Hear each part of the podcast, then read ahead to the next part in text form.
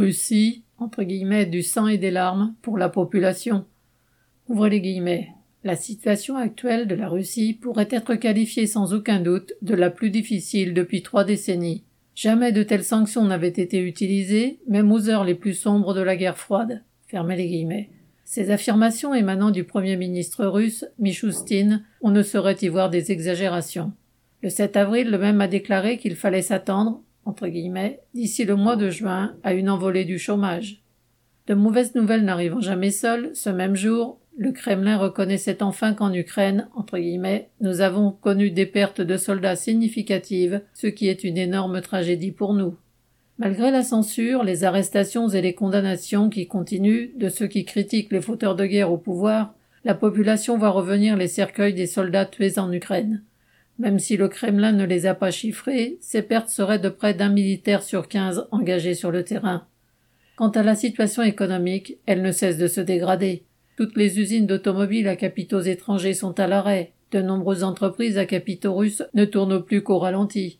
Le Premier ministre a annoncé que toute la hausse du produit intérieur brut, PIB, serait absorbée par l'indemnisation des entreprises en berne ainsi que des travailleurs ayant perdu leur emploi.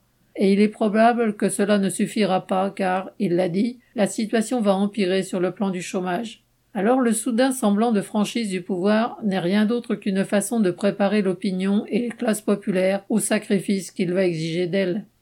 Dans un rapport sur la guerre, la Banque mondiale estime que ses conséquences en termes de PIB, effroyables pour l'Ukraine, moins 45,1%, seront très dures en Russie, moins 11,2%, et plus encore si la guerre s'enlise, ce qui semble se dessiner. La presse économique russe et internationale a chiffré ce que les sanctions auraient fait perdre aux oligarques, ces maniaques qui n'avaient jusqu'à présent cessé de s'enrichir en faisant preuve d'une loyauté absolue au régime. Selon le magazine Forbes, leur fortune a fondu de 42% en un an. Les banques russes ont, elles, 200 milliards de dollars gelés du fait des sanctions? Même ainsi, les nantis de Russie ont plus que de quoi voir venir.